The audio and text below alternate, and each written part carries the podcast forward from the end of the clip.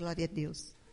É, nós estávamos cantando, é, Osana, e eu fiquei imaginando que Deus, os teus anjos nesse lugar cantam junto isso com a gente.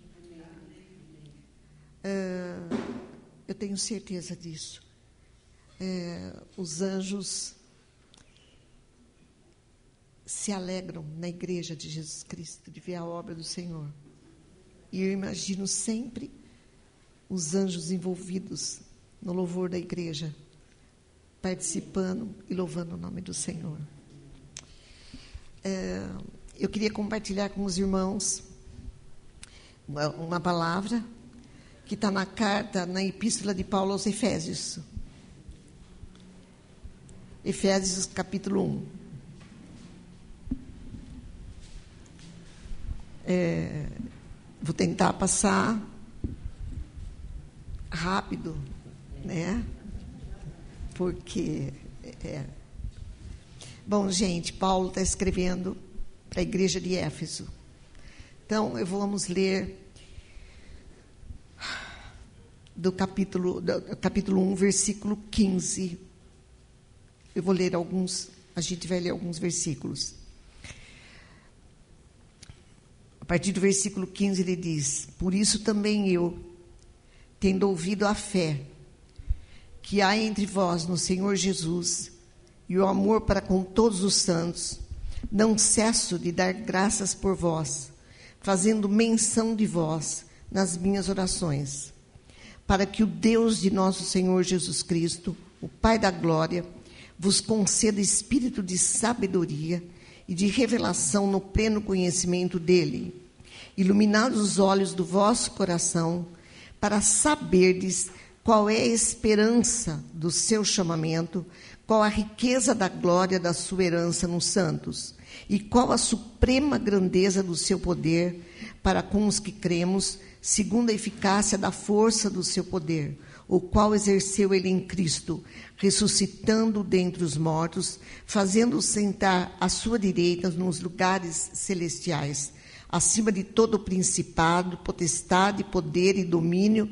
e de todo nome que se possa referir, não só no presente século, mas também no vindouro, e pôs todas as coisas debaixo dos seus pés, e para ser o cabeça sobre todas as coisas, o deu à igreja a qual é o seu corpo, a plenitude que a tudo enche em todas as coisas. É essa palavra, glória a Deus é, por essa palavra que o Espírito Santo inspirou Paulo a ministrar na igreja de Éfeso. É, deixa eu falar alguma coisinha sobre Éfeso primeiro. É, Éfeso era não vou dizer uma das maiores, mas acho que era a maior província romana da época. Era uma cidade extremamente rica, gente. Era um porto onde havia muito comércio e ela era uh, centro, era um centro cultural e religioso. Uh, era uma cidade extremamente supersticiosa, uma cidade onde se praticava artes mágicas, havia muita, muito misticismo, muita magia, e, para piorar também, havia adoração ao imperador. Uh, a gente vê muito isso na história da igreja.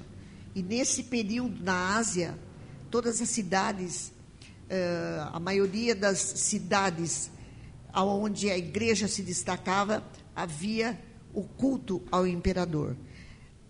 Mais grave ainda, na cidade de Éfeso era chamada a cidade da deusa mãe, porque todo mundo sabe, quem leu a carta de, aos Efésios sabe, e no livro de Atos, no livro de Atos, eh, eles adoravam, havia um templo extremamente rico a Diana. Diana para os romanos e era Artemis para os gregos, tá? Então vocês imaginam nessa época uh, a igreja dentro dessa cidade era uma situação extremamente difícil para a igreja, porque a igreja tinha que se fechar para as falsas doutrinas. É, a gente, agora não dá para a gente fazer esse estudo aqui, mas quando a gente estuda as igrejas no livro de Apocalipse, você vê que, infelizmente, muitas igrejas, uh, houveram em muitas igrejas infiltrações, eles se misturaram com as superstições da época. A igreja de Éfeso, ela, de acordo com você viu aí, aí comigo, Paulo está escrevendo e está elogiando a igreja. Ele elogia essa igreja, é, porque era uma igreja que perseverava no meio de grande tribulação. Tá? Era uma igreja zelosa, era uma igreja que trabalhosa, vamos dizer assim, era uma igreja que se dispunha a ajudar, a trabalhar mesmo na obra do Senhor. Só que tinha um problema.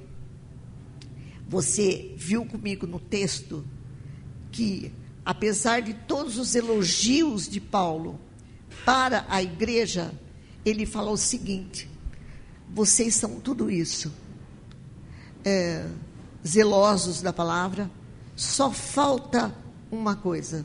Eu oro para que Deus ilumine os vossos corações, para vocês, vocês saberem de verdade o que significa o chamado de vocês, o que significa ser igreja, o que significa ser de Cristo, o que significa ser de Deus, separado para Deus, eleito por Deus.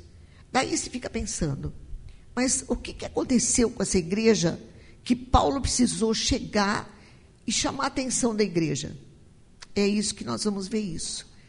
É, a igreja de Éfeso, ele destaca, quando ele fala, você tem que saber o seu chamamento, o seu, ele fala chamamento, o seu chamado, o que significa, ele estava passando para a igreja o seguinte: você tem que saber o que significa ser selado com o Espírito Santo, o que significa ser escolhido antes da fundação do mundo, o que significa você ter sido transportado do império das trevas para o reino do Filho do seu amor.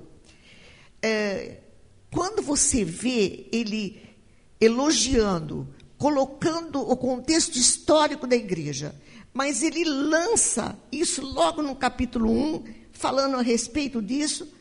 Daí você vai lendo a carta, ele está ensinando, mas quando você chega no livro de Apocalipse, uma das igrejas ali que se destacam, a quem o Senhor Jesus se dirige, é a igreja de Éfeso.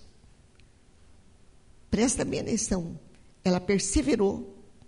Era uma igreja que estava perseverando, diferente, diferente, por exemplo, da igreja de Sardes, da igreja de Pérgamo, que acabou adorando o imperador e fez uma mistura. Então, era uma igreja, nossa, ela está preservando. Ela preservou a, a palavra. Só que Jesus chega para ela e fala: Você é zelosa.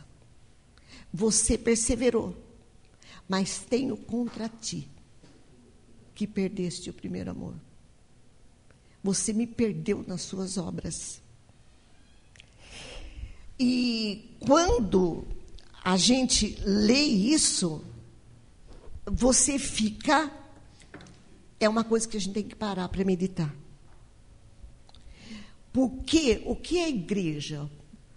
Fábio falou alguma coisa lá. Nós somos o corpo de Cristo. Pecadores remidos que se ajuntam para louvar o Senhor, não é isso? Nós temos a comunhão com Ele através do Espírito Santo e entre nós também através do Espírito Santo. É a igreja, o corpo de Cristo, tá? a qual o Espírito Santo está edificando. Uh, eu sei que uh, nessa de ser igreja, nesse ajuntamento, a gente viu ao longo da história que muitas vezes a igreja perdeu o rumo. Como ela perdeu o rumo? Ela perdeu Jesus de vista. Uma vez eu li um livro do, do, do profeta, o Tozer, ele fala assim, que é possível até você perder Jesus na palavra. Você fala, Senhor, mas puxa, a tua palavra, né? A tua palavra que enche meu coração. Mas o que ele está querendo dizer? Às vezes nós queremos fazer as coisas para o Senhor, não está errado. Nós sabemos que ser igreja, é, é, às vezes nós temos compromissos e a gente quer fazer as coisas para o Senhor, tá? Eu quero ensinar, eu quero falar, eu quero evangelizar, eu quero ajudar. Está errado isso? Não. Está errado que no meio disso eu possa perder Jesus de vista. Gente, a gente tem que tomar cuidado com isso, porque atualmente nós vemos isso. Sabe o que aconteceu com a igreja ao longo do tempo e principalmente nos últimos tempos? A igreja tem substituído, tentado substituir, porque é impossível, o poder do Espírito Santo, o Espírito Santo, por estratégias, por obras, achando que isso dá cara de igreja. O que, que precisa para uma igreja ter cara de igreja, gente? Jesus Cristo. Por uma igreja ter cara de igreja, sabe o que precisa? A presença do Senhor. Na realidade, o que estava acontecendo na igreja de Éfeso é que ele perdeu a presença. Quando Jesus fala, você perdeu o primeiro amor, ou seja, você me perdeu de vista. E você pode perder a presença do Senhor, envolvido nas coisas do Senhor. E isso é muito sério. E mais sério ainda é quando a igreja usa estratégias, braço humano, para tentar carregar a igreja. A coisa mais difícil na igreja do Senhor é falar, gente, para tudo e vamos orar. Vamos buscar a face do Senhor. Porque quem edifica a igreja é o Senhor Jesus Cristo. O grande problema é que nós engessamos o Senhor. E quando você vê, você não percebe. Precisa ter um Paulo chegando e falando: Ó, para, você até aí está tudo certo, o que você estava fazendo está certo, mas e o Senhor? Eu ouvi o Ravenhill falando o seguinte sobre a igreja. Ele fala, ele morreu em 1990 e pouco, não sei o ano exato, mas ele dizia o seguinte: infelizmente, na igreja de Jesus Cristo, quase não se ouve mais o choro de recém-nascido. Porque o que importa é nascer de novo. E quem faz nascer de novo é o Espírito Santo, é o Senhor Jesus. E para isso nós precisamos da presença do Senhor. A igreja não é uma organização, ela é um organismo. Aonde o cabeça é Cristo. E a gente perde de vista a presença e quem é o Senhor. Porque a gente acostuma, não é verdade? A gente acostuma, vamos reunir domingo. Agora a escola dominical não está errado, hein? Por favor, não estou pregando contra isso, tá? E, e tem a reunião disso e daquilo. Mas a motivação ou a expectativa, vamos falar a palavra melhor, é pequena. Porque a nossa expectativa quando a gente se reúne, tem que ser sempre qual? Jesus Cristo. Paixão por Ele. A igreja de Éfeso, ela conseguiu, no meio da perseguição, ela conseguiu fazer isso. Eu vou contar essa história para vocês. Sei lá, gente, talvez, talvez, as gerações mais antigas tenham perdido isso, e as gerações mais novas que chegaram acharam Igreja é isso. Então, Paulo está dizendo: igreja não é isso. Igreja é mais do que isso. E se vocês não ampliarem a visão de vocês e o coração de vocês, vocês de verdade nunca vão experimentar o que é ser corpo de Cristo. Está dando para entender isso? Você vê isso na Bíblia inteirinho, no Velho Testamento e no Novo Testamento. Eu já já vou chegar lá para vocês.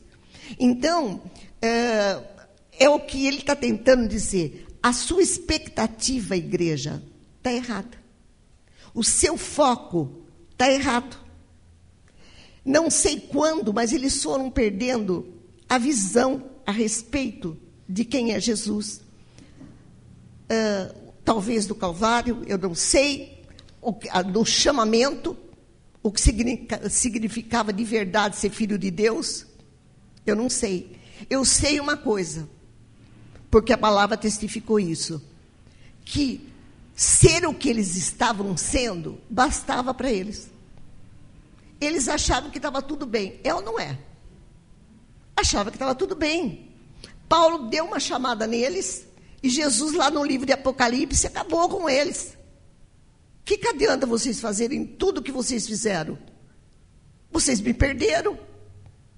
Vocês me perderam de vista. Eu falo isso, gente, porque a gente acostuma. A gente acostuma com o programa, a gente acostuma com a agenda, a gente acostuma com a estratégia.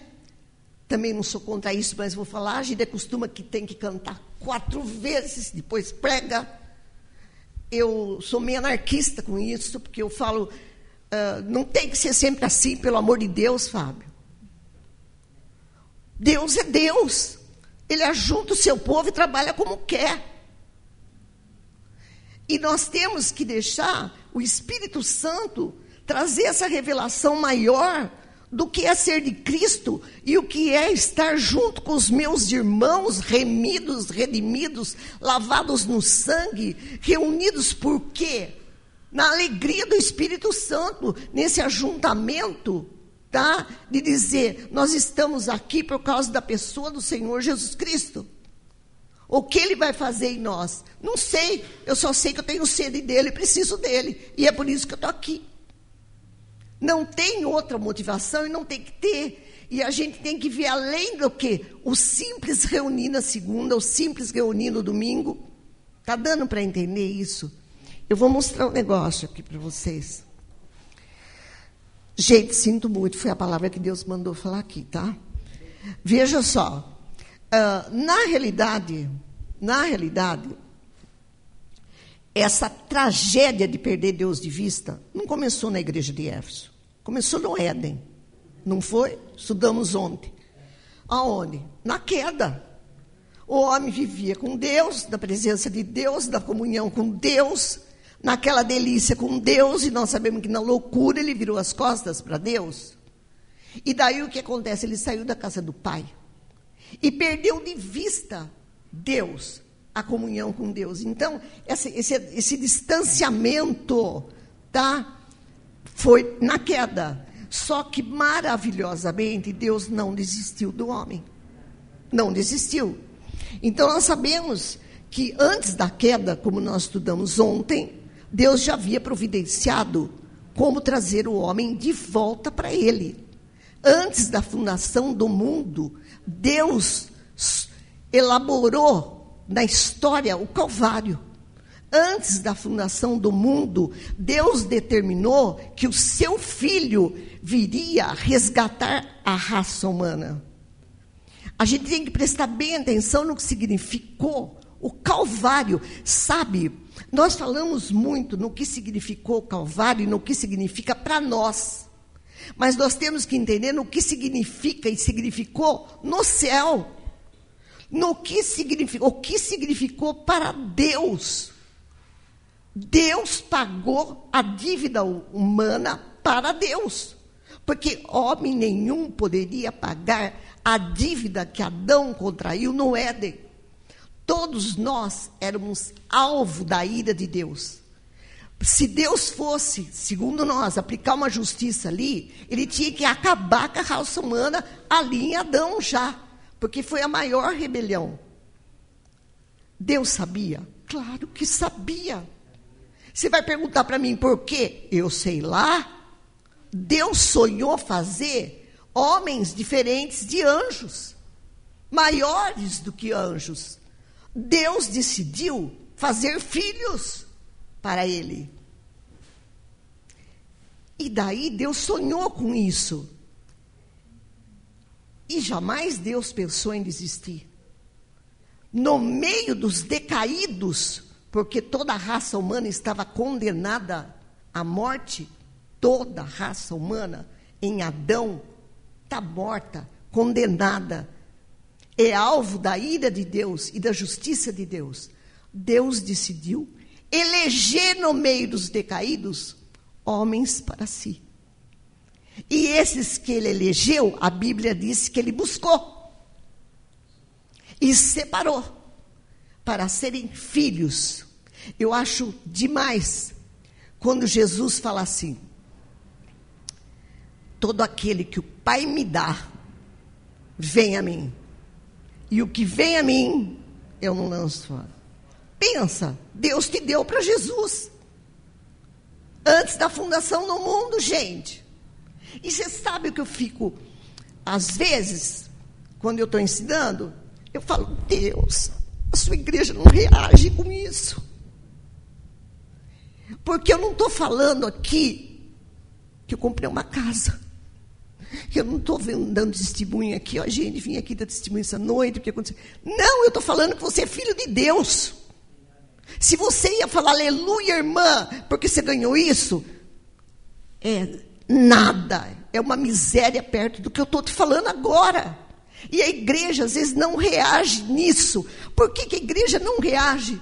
Por que, que às vezes eu estava no seminário falando, escuta, você entendeu o que eu acabei de falar para você?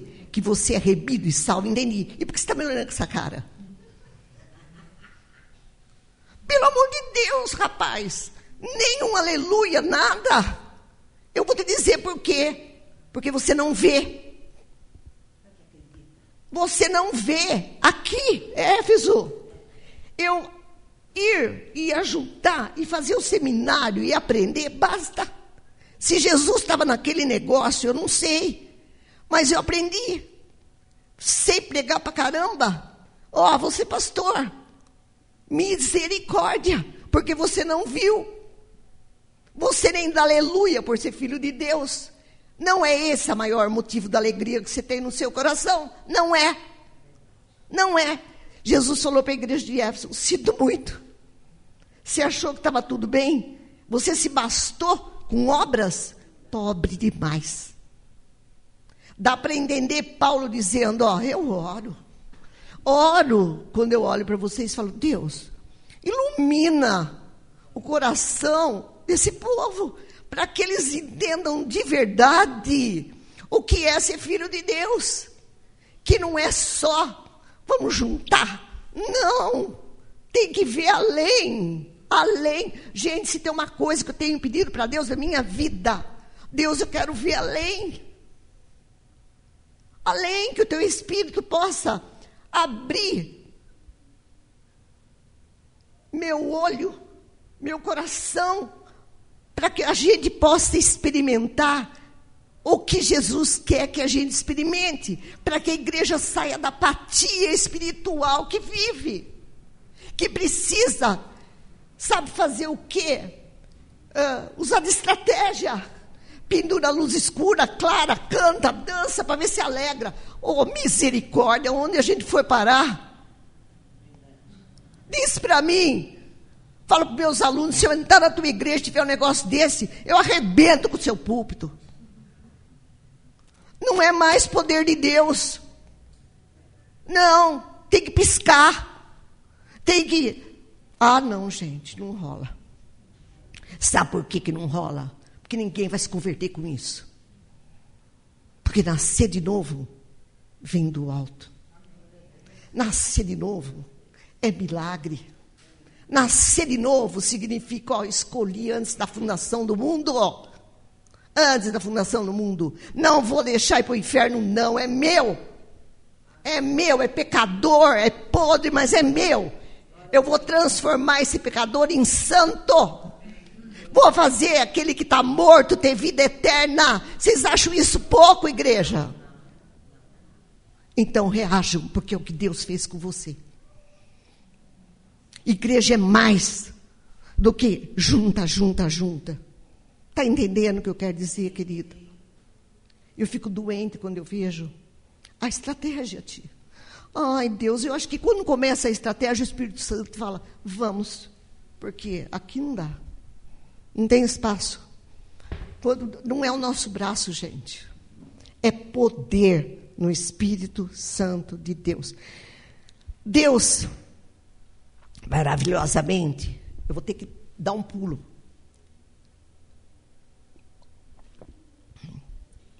Resolveu se fazer para ele uma, uh, separar uma nação no Velho Testamento. E nós sabemos toda a história. Tá? Abraão, Isaac, era para ser Isaú, mas ele não quis. Jacó, porque também não viu cego. Jacó e Deus fez uma nação. E essa nação, olha como Deus é amoroso. Deus cuidou, suportou, ouviu a reclamação, vocês conhecem toda a história. Foi lá através do deserto, pegou, já tinha 3 milhões e pouco de pessoas lá. Deus apacentou, introduziu na terra e Deus foi apacentando esse povo e cuidando desse povo. E Deus habitou no meio desse povo do deserto.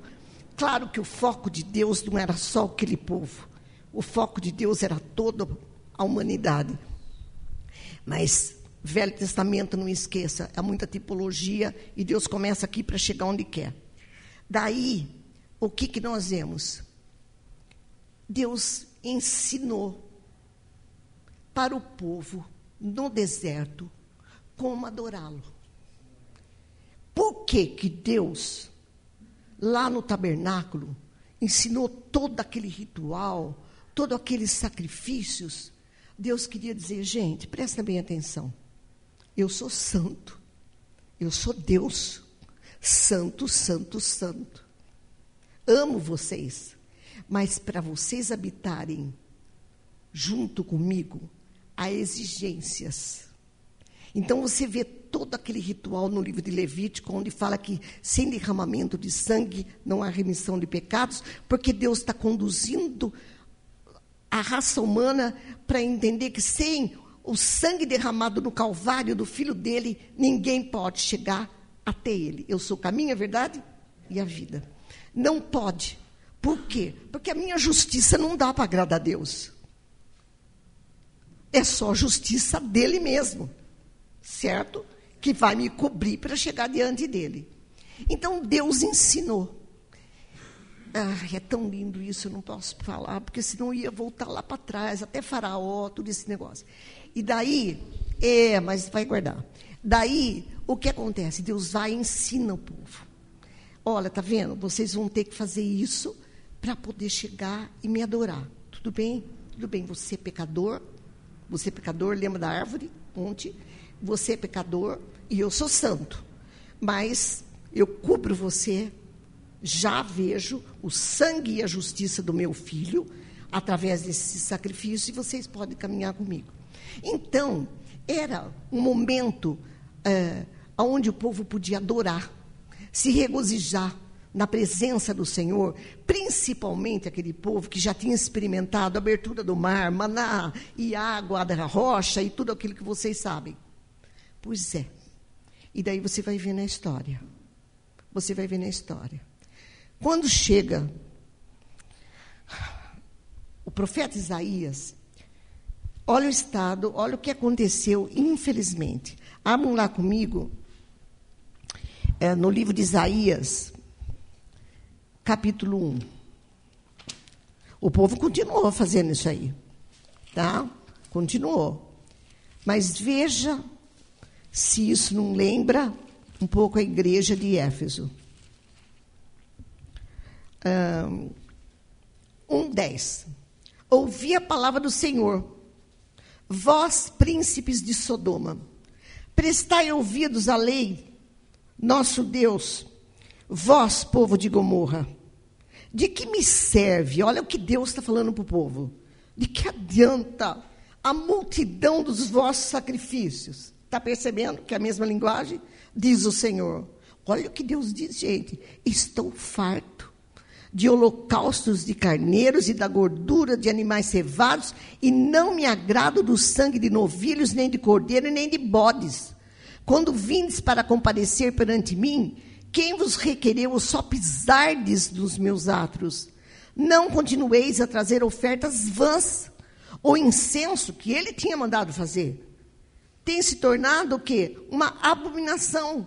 Deus tinha estabelecido festas, uma delas era a lua nova, e também as luas novas. Os sábados, a convocação das congregações, está percebendo que era toda atividade da igreja? Não posso mais suportar iniquidade associada ao ajuntamento solene. Deus está recriminando o povo, porque o povo, sabe o que eles faziam? Vamos lá adorar o Senhor, tá? E vamos levar o sacrifício para o Senhor de novo. Só que junto com isso, Deus não contava muito na história. Eles faziam o que Deus tinha mandado fazer, tá? Mas tinha pecado, tinha outras coisas, não tinha consciência de verdade de quem era o Senhor. E eles iam levando essa história. Deus falou: chega, eu não suporto mais ver isso.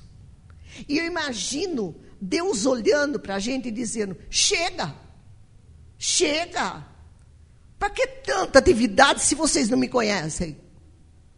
Por que, que vocês se ajuntam na verdade? Sabe o que mata o cristão, gente? O que mata uma coisa chamada religiosidade. Não dá. Isso arrebenta. Porque você vai por religiosidade e não por causa do Senhor Jesus Cristo. Deus chega e fala: chega, eu não suporto mais esses sacrifícios. Olha, lá no Velho Testamento, lá para frente, ele no livro de Isaías ainda ele fala assim: vocês se aproximam de mim só de boca, mas não de coração. Engraçado que Moisés, quando você vai lendo lá o Pentateuco, os primeiros cinco livros foi Moisés que escreveu.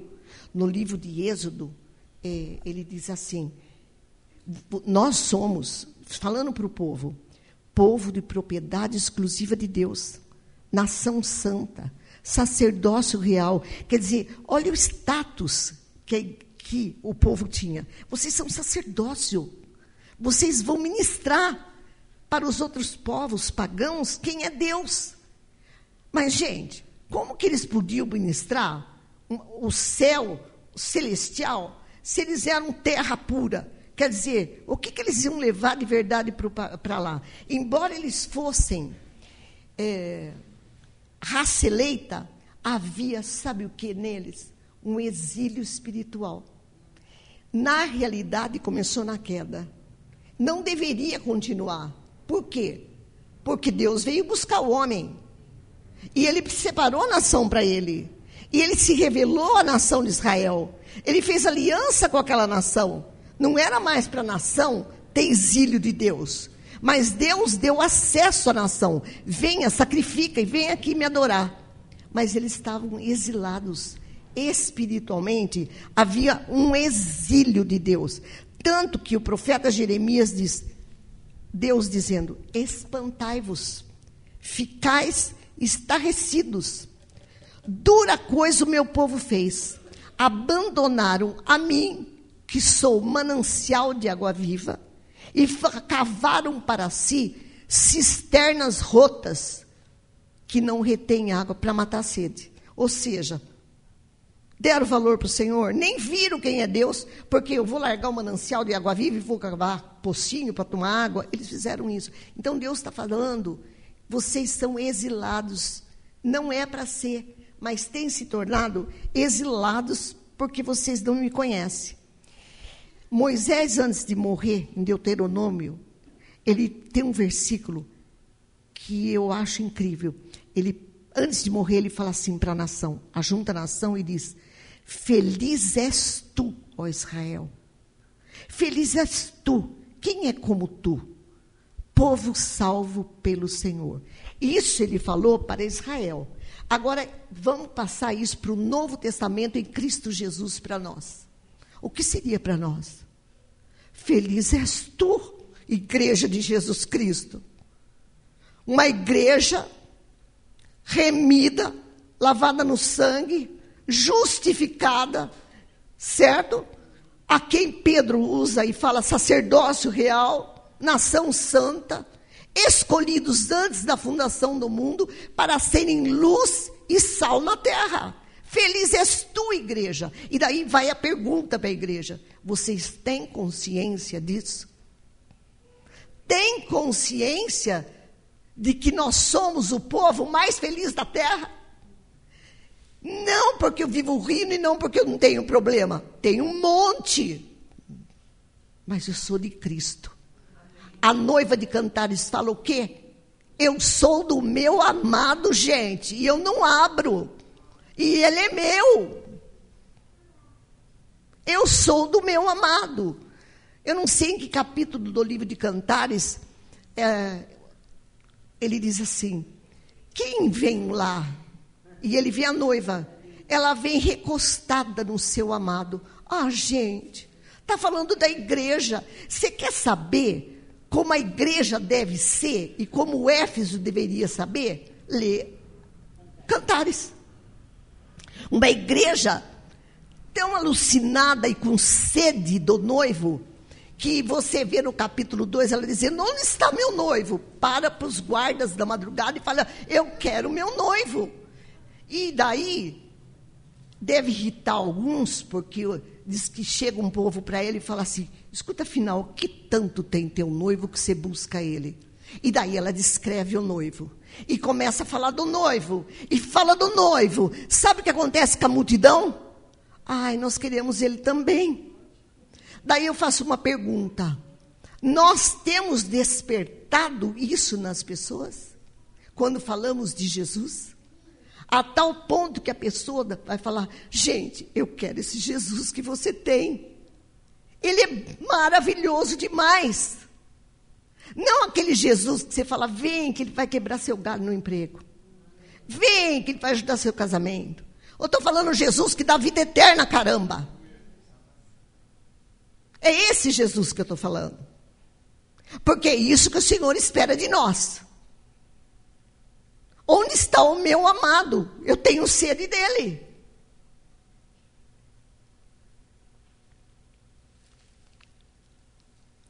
O Senhor tem que, de verdade, trabalhar no nosso coração. Sabe o que aconteceu com o coração? Sabe o que aconteceu?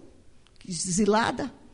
Deus deixou. Vocês sabem que não dá para falar tudo, mas a nação de Israel foi dividida em reino do norte e reino do sul.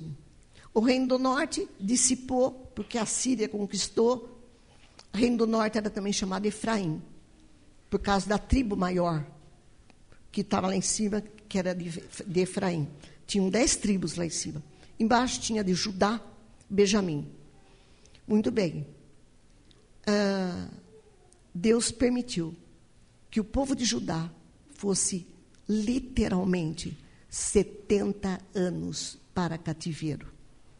Babilônia veio, pegou Judá, e Deus falou: vão ser 70 anos. O profeta Daniel, Jeremias, Isaías, que seria dessa maneira. Deus até mostrou como seria depois a volta deles. Tá? Foi um decreto de Deus o exílio.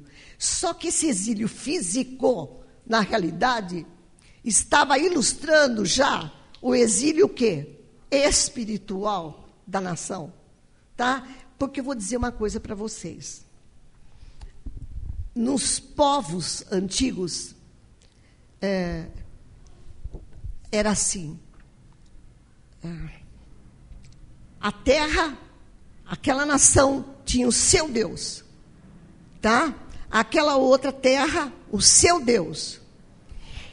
Tanto que, quando os povos iam para a guerra, para a guerra, eles levavam os deuses na frente. E às vezes terra. Terra. Esse é o Deus, tá? Então, significava o seguinte: se eu fui exilado da terra, eu fui exilado do Deus da terra. Claro? Eu fui exilado. Então, o que, que acontece? Eu não perdi só a terra, mas eu, eu perdi Deus nesse, nesse negócio. Porque Deus é o Deus da terra. Entendeu-te? Então, sair da terra significa sair da presença de Deus. Tanto que isso é verdadeiro. Lembra Naamã, que foi lá, passar nas águas de Jerusalém, lá nas, nas águas do Rio Jordão, uh, que não queria e foi. quando ele viu que ele foi limpo da lepra, se você prestar atenção, chega em casa e vai ler o texto, antes dele voltar para a terra dele, ele cata a terra ali e leva a terra, dizendo: Agora o teu Deus é o meu Deus. Olha que lindo isso. Tá? Então esse povo foi para exílio. Foi para exílio. E no exílio de 70 anos da Babilônia, tenho certeza, não foram todos que sentiram. Porque Jerusalém estava o caos. Estava o caos quando eles saíram de Jerusalém. Portas queimadas, muros derribados. Só ficou, ficaram os pobres na terra. O profeta Jeremias também ficou, porque o rei da Babilônia deixou ele lá. Falou: esse não mata. Agora, então, quando eles entraram na Babilônia, gente, alucinante a Babilônia de linda. Mas era um cativeiro. Tá? Será que todos se sentiram cativos? Não. Mas alguns ficaram. Você vê lá. Uns sentiram não exílio da terra, mas o exílio do Deus da terra, de Jeová, para eles na época. É, tanto que o salmista fala no Salmo 137, nas margens dos rios da Babilônia, ficávamos assentados e penduramos nossas harpas, não é isso? E eles nos pediam canções, cantem para nós canções de Jerusalém. Daí o salmista fala: Como eu vou cantar? Agora presta atenção no que eu vou falar. Canções de Jerusalém, canções para o meu Deus, longe do meu Deus. Ai de mim, Jerusalém, se eu me esquecer de ti, eu quero voltar para lá, para Jerusalém, para o Deus de Jerusalém. Sabe o que é duro, Fábio? Quando você no exílio, naquele exílio de morte, você canta canções de Jerusalém. Como pode, cara? Tem que ficar mudo, fechar a boca, ficar rouco.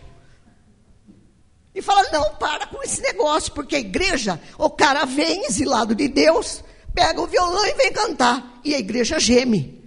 Por que, que geme? Cadê unção? Não tem? Tem barulho. Adoração que é bom, nada. Ai, duro esse discurso, né? Mas foi o que o senhor falou. Tá? Mas isso eu falo para mim. Deus, eu tenho medo. Eu não quero isso aí para mim. Eu quero que o Senhor me exorte, que o Senhor puxe meu tapete. Eu quero ouvir o que Éfeso ouviu. Mas eu não quero ficar longe do Senhor. Eu quero saber que eu sou exilada. Eu não quero cantar no exílio. Eu não quero. Que grude a língua mesmo no exílio. Mas que eu venha cantar na presença do meu Deus. Deus dilata meu coração. Abre os meus olhos para eu entender que ser corpo de Cristo vai além do que eu estou vendo. O que significa ser igreja? Igreja não é parede, não é cadeira, não é físico, é espiritual. Por isso que a hora que estava cantando Osana, Camila, eu falei, tem anjo cantando no céu, cantando Osana, Osana, porque os anjos perscrutam a igreja. Dá para você entender que nós somos espetáculo para anjos? A Bíblia fala isso. A igreja é um espetáculo para anjos, gente.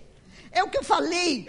Nós vemos o Calvário aqui, mas não entendemos o Calvário que significou para Deus do céu. Gente, falei ontem, na hora que Jesus estava ali naquela cruz, que se acha que estava acontecendo nos lugares celestiais? O que vocês acham que os anjos estavam vendo ali, quando Jesus entrega o seu espírito e grita: Está consumado, Pai, a ti eu entrego o meu espírito, está feito. O que eu vim fazer, eu fiz.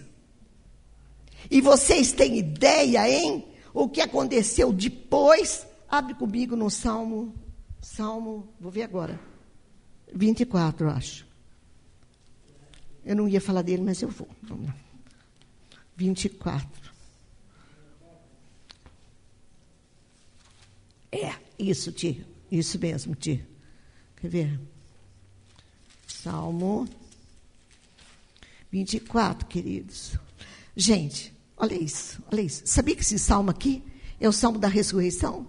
Olha que coisa mais linda. Uh, ele está falando da vinda do Rei da Glória. Mas tem um evento aqui que é da ressurreição. A partir do versículo 7, fala do céu. Levantai, ó portas, as vossas cabeças. Porque presta atenção, eu vi o Paul Washer falar isso, chorei que deu uma louca e vou falar o que ele falou, vou plagiar ele. Levantai, ó portas, ó portais eternos, para que entre o Rei da Glória. Quem é o Rei da Glória? O Senhor forte e poderoso, o Senhor poderoso das batalhas. Espera aí. O que, que você entende? Que isso está acontecendo no céu. E que de repente, você imagina aquele monte de anjo vendo entrar no céu um homem. Peraí, um homem voltou para cá. Homem. Porque Jesus é o homem perfeito. Tá? Para pagar sua dívida, tinha que ser um homem. Não podia ser um anjo. Porque Deus olhou para a terra e não viu um justo sequer que pudesse pagar a dívida contraída por Adão para Deus. Daí Deus fez o quê? Eu, Deus, vou ser homem. Meu filho vai nascer homem. O homem perfeito vai ser oferta perfeita no meu altar. Vai ser o cordeiro sem defeito sem mácula. E quando aquele sangue for derramado, é o sacrifício perfeito e agradável que vai justificar o homem eternamente. E daí esse homem perfeito ressuscitou. E ele entrou no céu. E os anjos pararam e falaram: Quem é o Rei da Glória? Levantai, ó portas, as vossas cabeças, para que entre o Rei da Glória. O Senhor poderoso nas batalhas Levantai as portas as vossas cabeças, levantai-vos os portais eternos, para que entre o Rei da Glória. Quem é esse Rei da Glória? É o Senhor dos Exércitos. Ele é o Rei da Glória. É o nosso Jesus ressurreto. E daí, todos viram, todos veem. Lá no Velho Testamento, você viu que nem todo mundo viu, até citei, mencionei Isaú. Mas que é pior, quantos discípulos tinham? Doze. Os doze viram. Judas sentava com ele na mesa. Vendeu Jesus por 30 moedas. Já viu um homem discipulado para caramba? Foi Judas Iscariotes. Mas não viu. E isso dá um negócio aqui no meu estômago. Olha aqui. Lembrei. No Velho Testamento, tem um capítulo no profeta Isaías que deveria todo homem ao ler, falar, meu Deus, é Jesus Cristo que veio ao mundo. Isaías 53 descreve a pessoa do Messias. Vocês sabem que, na sua maioria, a nação de Israel aguarda a vinda do Messias. Mas o Messias já veio. Agora, para eles é difícil encarar que aquele Messias descrito em Isaías 53, é o Messias deles. Sabe por quê? Olhamos para ele e não vimos formosura nenhuma. Ele era o quê? Homem de dores. Homem de dores, não havia beleza nele. Mas logo para baixo fala Deus agradou moê-lo. Deus moeu o seu filho.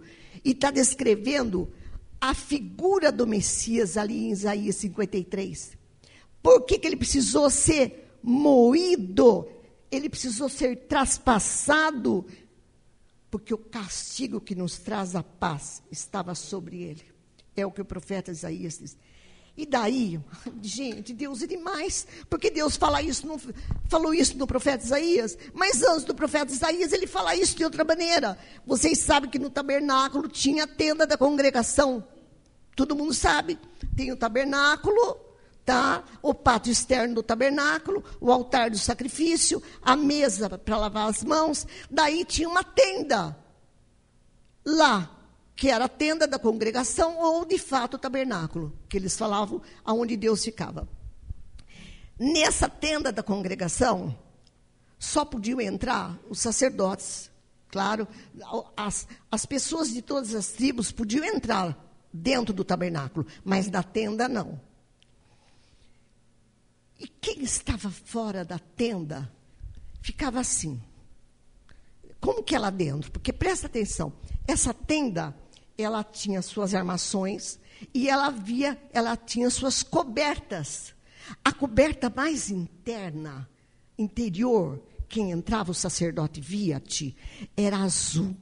A, a, Bíblia descreve de uma maneira tão linda, com querubins bordados a ouro. Havia só ouro no, no interior, porque o ouro ali estava demonstrando a igreja e o caráter de Cristo. Não havia bronze ali, porque bronze é juízo. Não, só ouro. E imagina o candelabro refletindo, aquilo devia ser uma coisa magnífica. Tá? Onde havia o véu, que eu não vou falar agora, que havia o véu. Tá?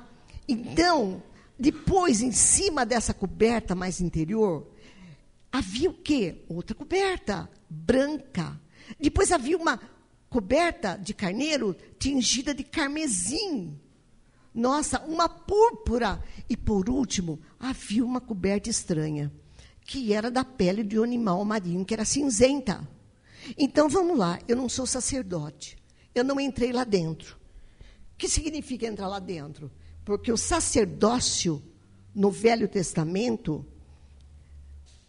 onde Deus separou os levitas, é um tipo da igreja, tá?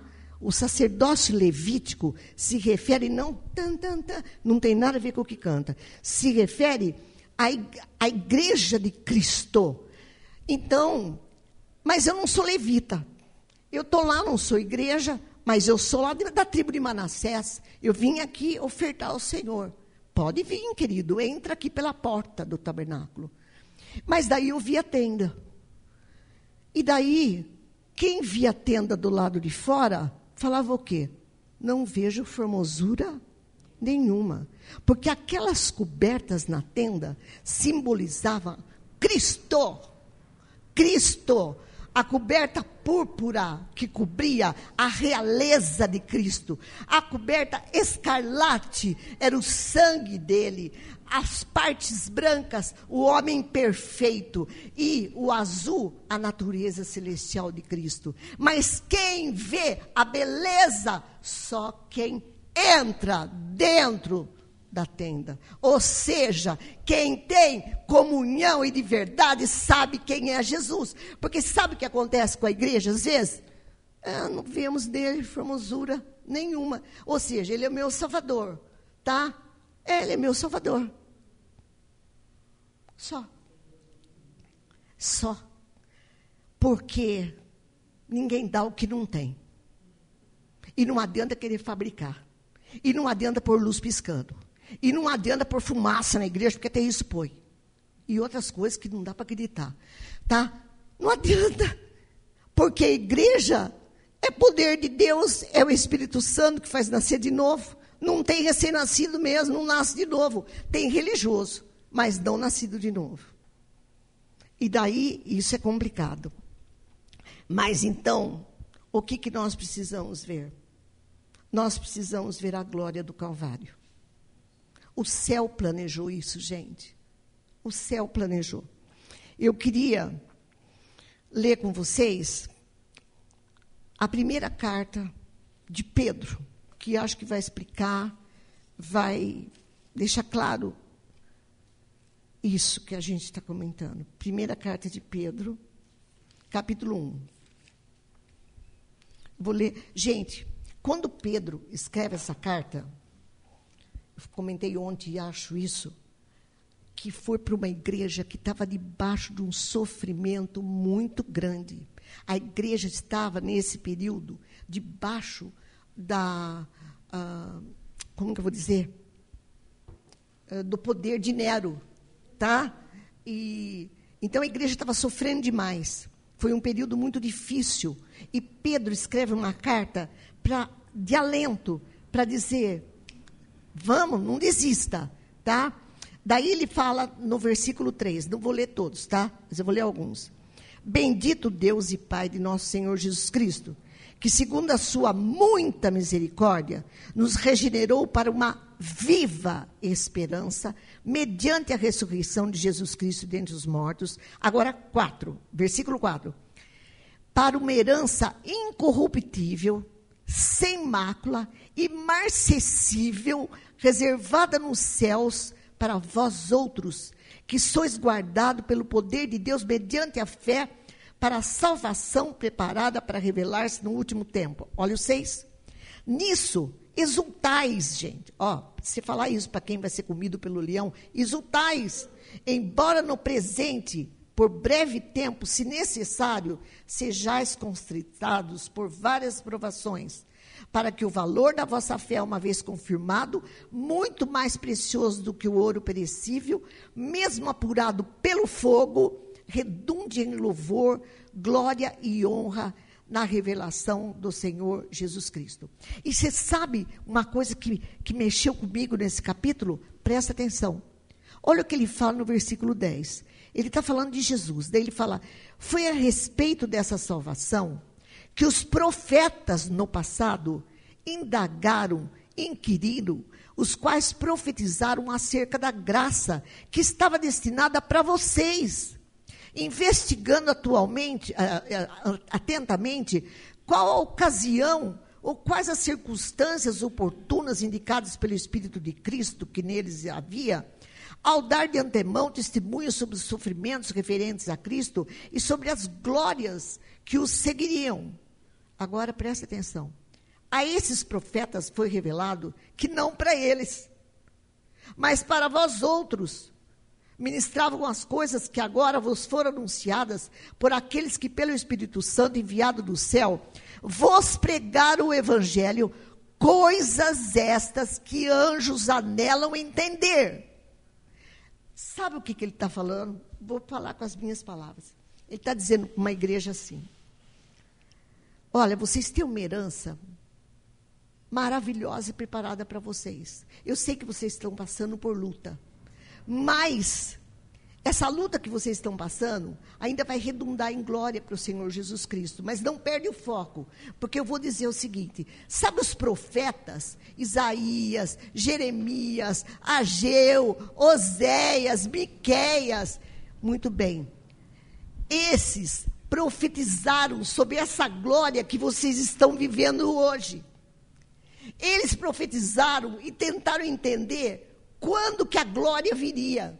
Eles sabiam que não era para eles, mas que essa glória de experimentar no Calvário, de ter o Espírito Santo, foi reservada para vocês, igreja, nesse tempo. Por isso, alegrai-vos, exultai, porque os profetas quiseram ver, experimentar. Jesus falou para a multidão. Escuta aqui, muitos profetas quiseram ver e ouvir o que vocês estão vendo e ouvindo, e no entanto, vocês não estão nem aí.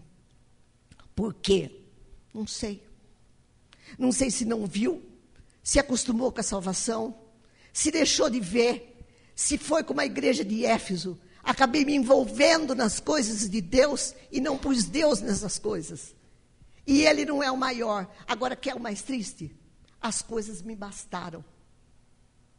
O duro é isso. Quando isso basta, não pode bastar, gente, não pode bastar. É aquilo que eu falei, não canta no exílio. Não disfarça no exílio. Briga com Deus, mas fala: Deus, eu quero voltar para a terra. Exilado não dá. Existe um exílio de Deus. Um exílio que a igreja tenta tapar com programa. A igreja tenta tapar com estratégia. Se eu falar isso acontece, que, que vocês acham? Isso não pode acontecer. Não, Deus não veio, então acabou. Não está aí? Eu estou exilada? Ah, não vai rolar. Deus, por favor, vem. Vem, Deus. O que, que é? Chora mas eu preciso do Senhor. O exílio de Deus mata. Olha a igreja de Éfeso, então, a situação. Muito bem, o que, que eu tenho que fazer? Estou encerrando.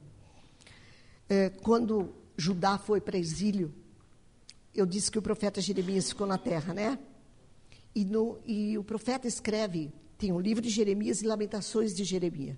Por que Lamentações? Porque ele olha para Jerusalém e lamenta. Ele lamenta, fala, Ai, quando eu vejo o que você era e o que você é agora, como vai ser? Foi nosso pecado que fez isso. Daí ele chega num, num, tal, num capítulo 3 e ele fala um versículo que a gente canta na igreja, e ele fala: esquadrinhemos então os nossos caminhos e voltemos para o Senhor. Se eu estou exilado, esquadrinhemos então os nossos caminhos e voltemos para o Senhor. No capítulo 5 ele fala: Converte-nos a ti, Senhor, e seremos convertidos. Seremos convertidos. Deus espera esse clamor da igreja. No segundo livro de Crônicas, Deus fala para Salomão lá: Se meu povo que se chama pelo meu nome, vocês cantam isso, se humilhar, buscar minha face, orar, eu vou ouvir. Mas se o meu povo fizer isso, porque o povo não faz, se fizer isso, eu virei. Não é só sarar, é sarar aqui. Senhor, eu preciso que tu sares o meu coração. Eu preciso sair da apatia. Eu quero ter um coração apaixonado, igual a noiva de Cantares. Deus, é possível isso desse mundo mal, hoje horroroso, nesse lugar tão ruim que a gente vive? É possível. Claro que é possível. Se Pedro falou que era possível para quem estava sendo comido para o leão, não é possível para nós? É. O que, que eu tenho que fazer então? Ô oh, Senhor, esquadrinhemos os nossos caminhos e voltemos para o Senhor. Senhor, ensina-nos a ser igreja. Deus restitui para nós a alegria da salvação. Senhor, põe na tua igreja um coração apaixonado. Amor verdadeiro. Põe por terra o sofisma. Põe por terra a religiosidade. Põe por terra a estratégia.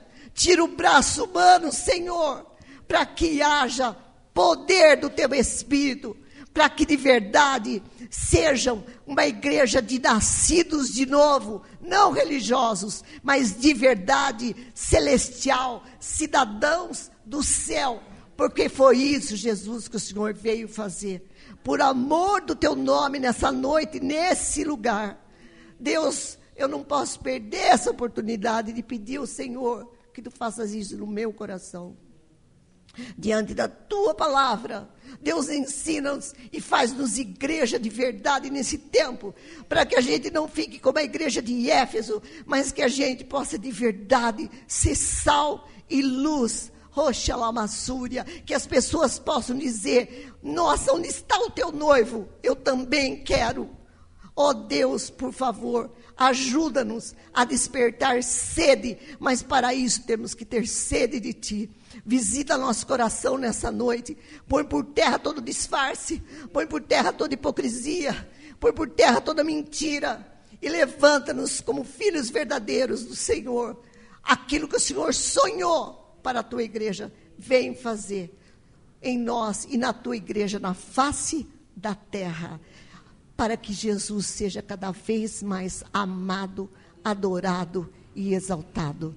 Nós te pedimos isso, Pai querido, no nome do teu Filho amado, nosso Salvador, Senhor Jesus Cristo. Deus abençoe.